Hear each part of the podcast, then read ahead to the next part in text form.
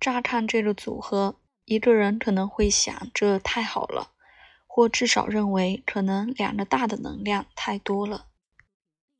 因为所有和狮子座相关的事物都非常依赖心的真诚，无论人主要被自我扩张的需要驱动，或实际上他是否能成为一个如此大量爱和能力的管道，去激励其他人遵守，可能会留下敬畏。那些木星狮子座的人几乎总是有强大的重视和尊重的需要。他们经常获得，因为他们付出精力和努力，实际的应该得到一定程度的感激。他们倾向于对对生活和自己有信念，但他们还是很重视被关注。这实际上是一个相当令人费解的木星位置，因为表达的范围是如此巨大。例如，从路德·伯班克。希望和鼓励植物茁壮成长，共同创造大量新的果树品种。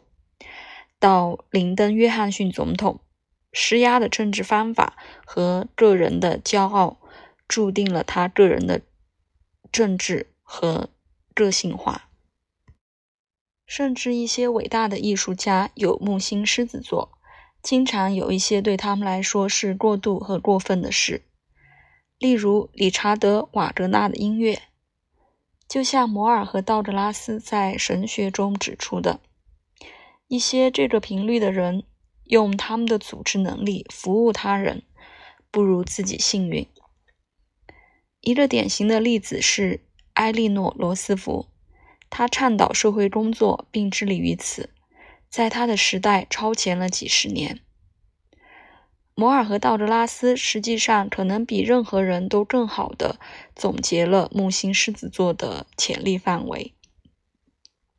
这个结合可能是奢侈或慷慨的，傲慢或高贵的，要求高的或利他的，取决于自我中心扩展为人类需求意识的程度。这个个人特质的关键是高尚。要么就会有被认为是贵族的渴望，要么就是特质提升，标记精神上的贵族地位，体现在一种高尚的责任感上。木星狮子座人倾向在所有事情上都爱冒险，除了当涉及到他们的自我和特别是他们的内心的时候，会出现令人惊讶的脆弱性。他们通常是洒脱的人。自发的给予各种各样的人，但事情变得亲密和个人的地方，他们就会脆弱和经常感到拘束。比起在微妙复杂的关系中公开展示魅力和感情，通常要更舒服一些。这典型的例子是伊丽莎白·泰勒，她对社会事业的慷慨是众所周知的。但浪漫的生活似乎从来不稳定。另一位传奇的木星狮子座的有创造力的人是歌手戴安娜·罗斯。对这些人来说，自尊很少会成为问题。实际上，其他人通常希望他们对自己的观点少一点信心。见证者，例如在电视广播历史上最令人讨厌的人。体育评论员霍华德·科塞尔，狮子座木星合向他的狮子座上升，三分白羊座，太阳在九宫。确实，永远不会有一个人更完美的符合形容词可憎。然而，他过于华丽的风格导致了他著名他的著名和成功。木星狮子座的人必须用他们的创造力和广阔视野以感到满足。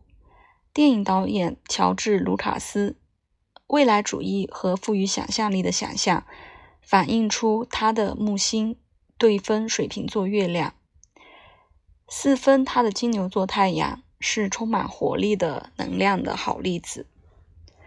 演员罗伯特·德尼罗木星狮子座和夏冥王星。太阳也在狮子座。